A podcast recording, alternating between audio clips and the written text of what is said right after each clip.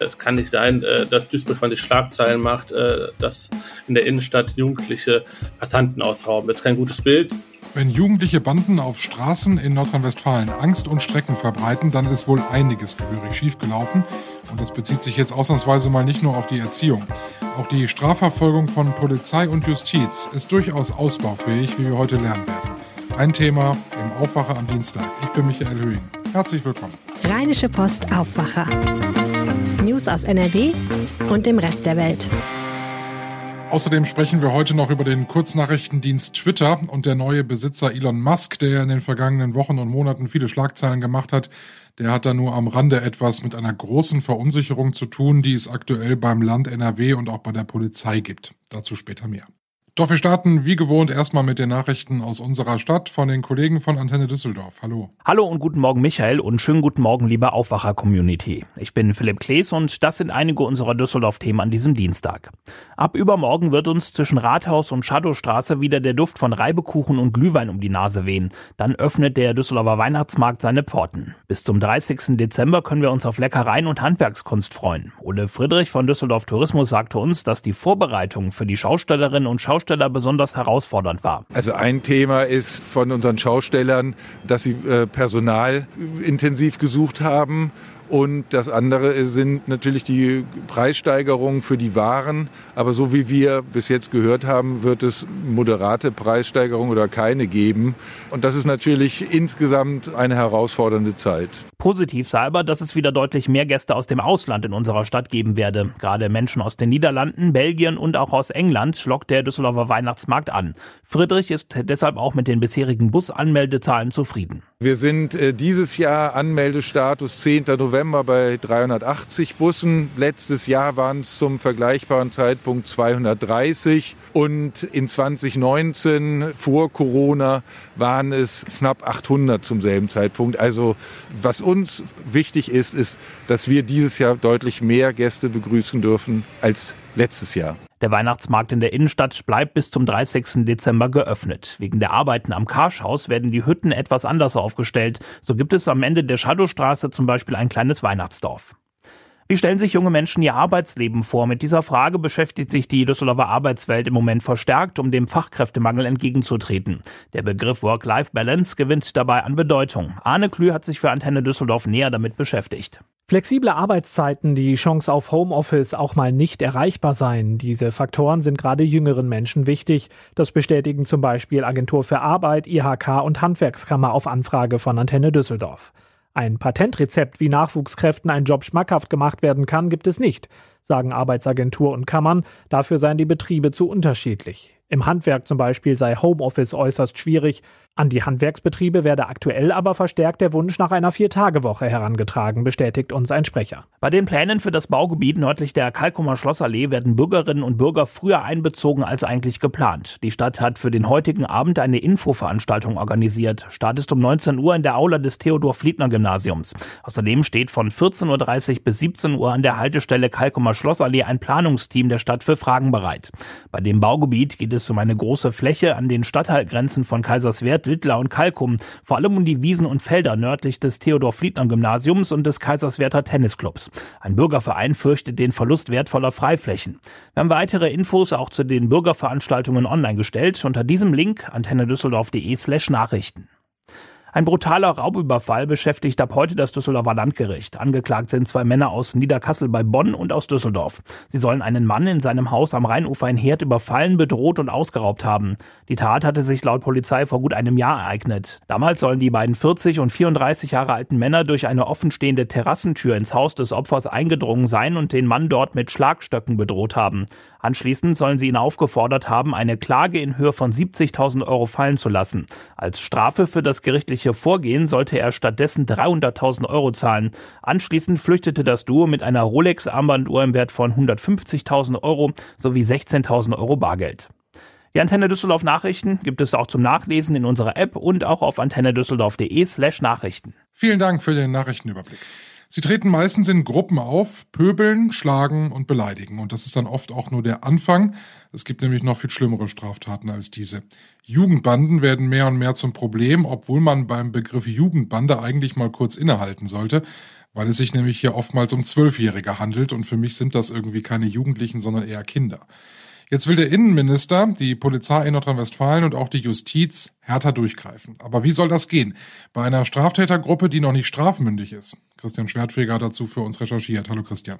Ja, hallo. Wir haben auch hier im Aufwacher schon in den vergangenen Monaten immer mal wieder von Jugendbanden berichtet, die, ich sag das mal ganz bildlich, Angst und Schrecken auf der Straße verbreiten. Vor allem in Mönchengladbach war das Problem sehr groß oder ist es auch immer noch. Ähm, ist das ein Phänomen, was sich nicht nur in Mönchengladbach zeigt, sondern in anderen Städten in Nordrhein-Westfalen auch? Ja, das kann man so sagen. Also äh, es gibt äh, Jugendbanden, eigentlich kann man fast sagen, in jeder größeren Stadt. Äh, Momentan sind Probleme in Duisburg zu beobachten, in Wuppertal, ähm, Oberhausen, ähm, Solingen äh, gab es auch Fälle, also ähm, in Dortmund auch.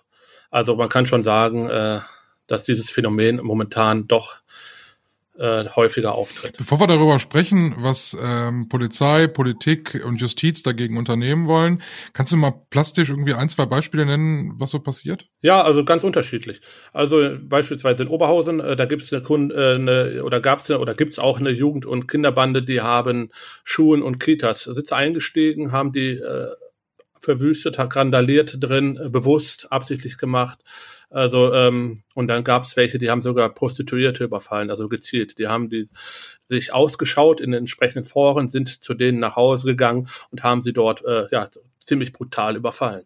Und dann haben wir halt äh, Banden, die hier halt in Duisburg durch die Innenstadt äh, ziehen und Passanten äh, überfallen, ausrauben. Ja, also man kann sagen, es ist schon die ganze Palette an Straftaten dabei. Jetzt sind wir uns, glaube ich, einig, wenn ich sage, es gab immer straffällige Jugendliche. Das ist kein, kein neues Phänomen. Allerdings in dieser Intensität und vor allem in dieser Häufung in ganz, ganz vielen verschiedenen Städten und es wird immer mehr. Jetzt hat sogar der Innenminister schon äh, sich die ganze Sache angeschaut und überlegt, was er tun kann. Was kann er denn tun? Was will er machen? Er möchte sich das auch nicht mehr äh, länger anschauen. Ähm, er sagt, es kann äh, nicht sein, dass Passanten auf der Straße Angst haben müssen äh, vor äh, Jugendlichen. Ähm, und sagt ganz klar, es äh, gibt entsprechende Programme, äh, wie beispielsweise Kurve kriegen. Vielleicht können wir da gleich auch nochmal kurz uns drüber unterhalten. Aber wenn diese Präventionssachen äh, nicht greifen, und das tun sie äh, in einigen Fällen nicht, äh, dann brauchen auch die Jugendlichen, da müssen die harte Strafen spüren können, äh, spüren, zu spüren bekommen und äh, das auch möglichst schnell. Das ist gar nicht so einfach, denn wir sprechen ja hier über Jugendliche, die unter 14 sind, also die überhaupt nicht äh, strafmündig sind. Die kann man gar nicht so einfach belangen. Ziemlich schwierig, ja, äh, geht eigentlich auch gar nicht. Ähm, aber die, gerade diese Karrieren, äh, wenn wir 13-Jährige, 12-Jährige, die sind auch darunter und vielleicht teilweise sogar noch jüngere, äh, die schon äh, die schweren Straftaten begehen. Ähm, diese kriminellen Karrieren, äh, bevor sie äh, sich weiter verfestigen, ähm, das versucht man natürlich zu stoppen. Und, äh, ich hatte gerade Kurvekriegen angesprochen, das sind Intensivtäterprogramme. Man versucht halt diese Jugendlichen halt dann in diese Programme reinzubekommen. Was passiert da? Also ich würde ja jetzt mal ganz naiv, wie ich bin, sagen, also wenn ein Zwölfjähriger ähm, solche Straftaten begeht, da muss man dem mal eine klare Ansage machen. Da helfen ja keine Samthandschuhe mehr. Ja, aber ist schwierig. Halt, wie du schon sagtest, ähm, ab 14 ist man in, äh, strafmündig. Und Zwölfjährigen kannst du nicht einfach ins Gefängnis sperren. Ne? Das ist und äh, äh, da ist ist halt so, äh, du hast recht, also jetzt meine persönliche Meinung sehe ich aber ebenfalls äh, so, äh, dass da manchmal warme Worte einfach zu wenig sind und dass ein Jugendarrest sicherlich hilfreich wäre, äh, der auch äh, dann auch schnell folgen muss. Aber ähm, ein anderer Weg ist halt äh, halt die Jugendlichen halt wieder durch Gespräche, äh, durch verschiedene Maßnahmen halt äh, wieder von auf die äh, von der schiefen Bahn zu bekommen und wieder halt von der Kriminalität abzubringen. Ja, äh, ist natürlich ein hehrer Ansatz, aber äh, gelingt auch nicht immer. Weil es ist ja das Problem, ne? Also äh, ein, ein Jugendlicher, sagen wir mal zwölf Jahre, ja, macht ein, äh, begeht eine Straftat. Ähm, so und dann äh, passiert ja erstmal nicht viel, weil es sich eben verzögert durch den durch den Weg der Behörden. Und in der Zwischenzeit macht er schon wieder die nächste Straftat. So ist es ja zum Beispiel in Mönchengladbach häufig. Genau. Und das ist natürlich ein Problem, ne? Und äh, dann ist er endlich für diese eine Straftat äh, vor Gericht und dann sagt er, mein Gott, kann ich mich gar nicht mehr richtig dran erinnern. Also äh, ich meine, das sind natürlich Sachen, äh, das darf überhaupt nicht passieren. Äh, kommt, zudem kommt es aber auch. Äh, und darum äh, werden halt auch schnellere Verfahren gefordert. Es ist aber nicht so, dass es keine schnellen Verfahren gibt, nur halt wahrscheinlich nicht äh, in der Häufigkeit, äh, wie sie halt von manchen Seiten auch gewünscht werden. Jetzt ist das ja nicht eine Bande, die im ganzen Land agiert, sondern es ist ja offensichtlich ein Phänomen, dass Straftäter immer jünger werden und dass Zwölfjährige, egal in welcher Stadt sie leben, plötzlich straffällig werden. Weiß man, warum das so ist? Also wo kommt es her? Ja, äh, schwierige Frage, ne? Schwierige Frage. Ähm, man hat in der während der Pandemie beobachtet, ähm, dass viele Jugendliche nicht wussten, nichts wussten mit ihrer Zeit anzufangen, äh, sind ja äh, viele Angebote einfach pandemiebedingt weggefallen. Ähm, wir haben das Phänomen halt auch in der Düsseldorfer Altstadt. Äh, das hatten wir, hatte ich jetzt noch ganz vergessen anzusprechen. Äh, da sind auch Jugendbanden in der Innenstadt zum Teil aktiv. Äh, vielleicht nennt man sie dort anders, aber es sind meistens Gruppen von Jugendlichen. Häufig ist es so, dass es Intensivtäter halt sind, auch, äh, die schon einiges auf dem Kerbholz haben, äh, die auf jeden Fall die Redelsführer in diesen Jugendbanden sind. Und man muss es auch sagen, äh, wenn man äh, mit der Polizei spricht und wenn man entsprechende Verurteilungen dann auch anschaut, äh, äh haben viele auch einen Migrationshintergrund. Jetzt kennst du ja Polizei, du kennst das Innenministerium, du kennst auch so ein bisschen äh, das, was so hinter den Kulissen da so passiert. Äh, jetzt ist das, gerade wenn wir sagen, okay, das hat vielleicht seinen Ursprung in der Pandemie, nun sind die harten Pandemiemaßnahmen beendet. Glaubst du, dass da wirklich die Behörden jetzt was tun oder glaubst du, dass da eher so die Hoffnung da ist, naja, das wächst sich vielleicht raus, ne? Weil wir kommen ja jetzt langsam wieder so in normales Fahrwasser. Ja, ich glaube schon, dass die Behörden was tun, ähm, weil es kann, kann man sich einfach nicht bieten lassen. Das sind Negativschlagzeilen, das sind, äh, wenn man jetzt auf Duisburg nochmal als Beispiel nimmt, äh, es kann nicht sein, äh, dass Duisburg von sich Schlagzeilen macht, äh, dass in der Innenstadt Jugendliche Passanten ausrauben. Das ist kein gutes Bild, äh, das schafft Angst und äh, da geht die Polizei dann auch entschieden vor. Äh, beispielsweise hat sie jetzt erst jüngst äh, gegen drei, das sind Intensivtäter, äh, die zu dieser Bande da gehören in der Duisburger Innenstadt, die dort äh, für äh, Angst und Schrecken sorgen, ähm, ein Betretungsverbot ausgesprochen. Also das heißt, diese äh, Jugendlichen dürfen ja gar nicht mehr aufkreuzen. Tun sie aber unter Umständen trotzdem dann, ne? Ja, genau. Also man kann es ja nicht verhindern. Das ist ähnlich wie im Stadionverbot, ist auch schwierig manchmal nachzuverfolgen. Frage ich mich auch immer, wie das im Einzelnen funktioniert. Ähm, aber irgendwie ähm, scheinen diese Maßnahmen doch was zu bringen, sonst äh, würden sie ja nicht ausgesprochen werden. Also glaubst du, die das ist eine sehr beliebte Reul-Taktik, ja, glaube ich, ist ja einfach immer immer weitermachen, nicht nachlassen. Äh, glaubst du, das geht hier auf? Ja, also ich, ich glaube schon. Ähm, dass man äh, diesem Phänomen äh, entschieden, wenn man diesem Phänomen entschieden entgegentritt, äh, dass man äh, da doch einiges bewirken kann. Dankeschön, Christian. Gerne.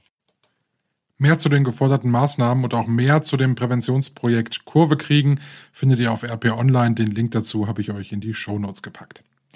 Wir sprechen jetzt über den Kurznachrichtendienst Twitter. Viele von euch sind vielleicht dort Mitglied und schauen zwischendurch mal rein, was da so getwittert wird oder twittern auch selbst.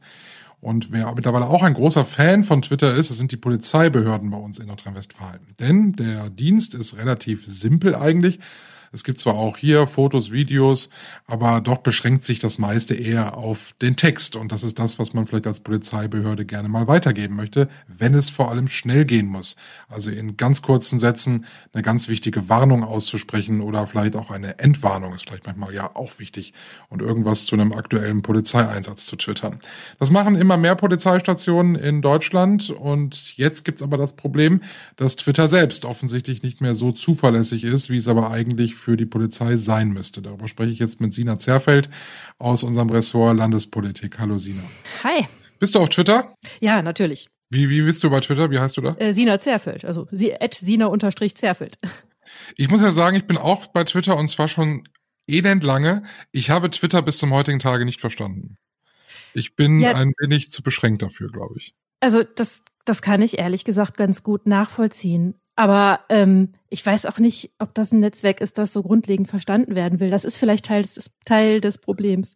Es gibt für mich nur einen Moment, wo ich Twitter nutze, und zwar ist das immer, wenn Aktenzeichen XY läuft, weil das sehr unterhaltsam ist, sich dazu dann die passenden Tweets anzulesen. Aber das ist nicht unser Thema, sondern wir sprechen über die. Polizei und Twitter. Jetzt kommen wir den, kriegen wir den Bogen hin. Ähm, die Polizei ist bei Twitter, und zwar, ich glaube, fast alle mittlerweile, oder? Alle Polizeibehörden also äh, ob das jetzt fast alle sind, ich weiß es gar nicht, aber das ist auf jeden Fall gang und gäbe. Polizeidienststellen äh, twittern. So, die twittern über aktuelle Einsätze oder irgendwelche Lagen, bei denen sie die Öffentlichkeit schnell informieren wollen. Es ist auf jeden Fall normal. Und es ist eben äh, dann kein Spaß, sondern äh, sie nutzen Twitter tatsächlich, wie du hast gesagt, sie nutzen es für Lagen, ähm, für, für, ja, was ich als Bürger dringend wissen muss zum Beispiel, das erscheint dann bei der Polizei dann auch auf Twitter. Jetzt wissen wir alle, was in den vergangenen Tagen und Wochen bei Twitter so los ist, nämlich ein heilloses Chaos und das hat auch Auswirkungen darauf, dass die Polizei dort ist. Ja, ganz genau. Das heißt, ob es Auswirkungen haben wird, na, das muss man sich jetzt eben anschauen. Und aus der Politik gibt's äh, Stimmen, die sagen, genau, da müssen wir jetzt eben hingucken. Ähm, es dreut so das Bild, dass man überhaupt nicht mehr wirklich sagen kann, dass es große Verwirrung darüber herrscht, äh, welcher Account eigentlich echt ist oder nicht. Ne, da gab es ja die Möglichkeit, dieses blaue Häkchen äh, quasi unter anderem neben anderen Diensten, die man da kaufen kann, ähm, quasi dann im Abo-Modell äh, gegen Geld zu erhalten. Das blaue Häkchen hat bisher dafür gesorgt, dass der Account verifiziert war. Dann kann man das nur noch, indem man da extra nochmal draufklickt, feststellen, ob das jetzt ein verifizierter Account ist oder einfach nur ein bezahlter Account. Dann gab es zwischenzeitlich nochmal so ein anderes äh, Symbol, dieses graue Häkchen, das eingeführt wurde und dann aber wieder äh, wieder abgeschafft wurde und jetzt dann wohl wieder da ist. Also ähm, das ändert sich aber auch wirklich äh, täglich, wie es scheint. Und in den USA hat das schon zu ganz, ganz großer Verwirrung geführt, weil da eben reihenweise Fake-Accounts aufgetaucht sind, die sich dann auch wirklich erfolgreich, weil die täuschend echt waren, als Institutionen oder irgendwelche Marken, Unternehmen oder eben Promis ausgegeben haben. Und das muss man ja sagen, wenn die Polizei twittert, dann muss ich ja eigentlich auch davon ausgehen können, dass das echt ist, was die twittern. Absolut. Und das sagen ja auch, äh, sagt ja auch die Polizei selbst. Also ich habe mit der Gewerkschaft der Polizei darüber gesprochen und die sagen, bisher ist Twitter für uns ein sehr, sehr wichtiger Kanal, weil wir da sogar Fake News entgegentreten können. So, wenn, es ist klar, wenn die Polizei was twittert, dann haben die Bürger einen Anspruch darauf und können darauf vertrauen, dass das dann auch stimmt und dass das eben keine Panikmache ist, die irgendjemand aus welchen äh, fiesen Gründen auch immer verbreiten will. Und wenn sie dieses Instrument jetzt verlieren würden, wäre das natürlich erstmal schlecht. Aber ähm, die Polizei sagt oder die Gewerkschaft der Polizei sagt auch, naja, ähm, wenn es tatsächlich so käme, dass äh, sich der Menschen erfolgreich als Polizei ausgeben und irgendwie Schindluder treiben und ähm, damit die Menschen täuschen, dann hätten man keine andere Wahl. Jetzt gibt es vermutlich auf politischer Ebene ganz viele Fragen, die beantwortet werden wollen. Genau, also die SPD hat da einen Vorstoß gemacht, die, also die Opposition im Düsseldorfer Landtag, die haben gesagt, die ähm, die Landesregierung muss jetzt sagen, wie sie sich in dieser Lage verhalten will. Ähm, zum Beispiel stellen sie die Frage in den Raum, ob jetzt die Polizeibehörden zum Beispiel so ein bezahltes so einen bezahlten Twitter-Account bekommen sollen. So, für so eine gewisse Sicherheit oder damit denen zumindest keiner das wegschnappen kann. Ähm, oder ob vielleicht die Polizei auf den Kurznachrichtendienst Mastodon dann umziehen soll. Oh Gott, noch ein soziales Netzwerk, wo wir nicht so genau wissen, wie es funktioniert. Vielen Dank, Sina Zerfeld aus dem Ressort Landespolitik. Wir schauen auf das, was heute wichtig wird. Der Bundesgerichtshof prüft heute, dürfen Bausparkassen in der Sparphase Kontogebühren kassieren? Der Bundesverband der Verbraucherzentralen hat geklagt. Außerdem stellt die Kreditreform heute den Schuldneratlas Deutschland 2022 vor, also wie viele Menschen tatsächlich sich überschulden mussten. Und ein ganz markantes Datum heute, der 15. November 2022. Ab heute leben wohl mehr als acht Milliarden Menschen auf der Erde, so viele wie noch nie. Und wir schauen zum Schluss noch aufs Wetter. Und da wird es allmählich kalt bei uns. Die Temperaturen heute maximal 12 Grad. Dazu gibt es viele Wolken. Zwischendurch kann es auch ein bisschen Regen geben. Der Mittwoch, also morgen, wird dann durchwachsen mit Sonne und Wolken im Wechsel. Ebenfalls bei 12 Grad. Und dann wird es kalt. Temperaturen dann nur noch einstellig im Laufe. Das war der Aufwacher für den heutigen Dienstag. Ich bin Michael Höhing. Ich wünsche euch einen tollen Tag. Macht's gut und tschüss. Mehr Nachrichten aus NRW gibt's jederzeit auf RP Online. rp-online.de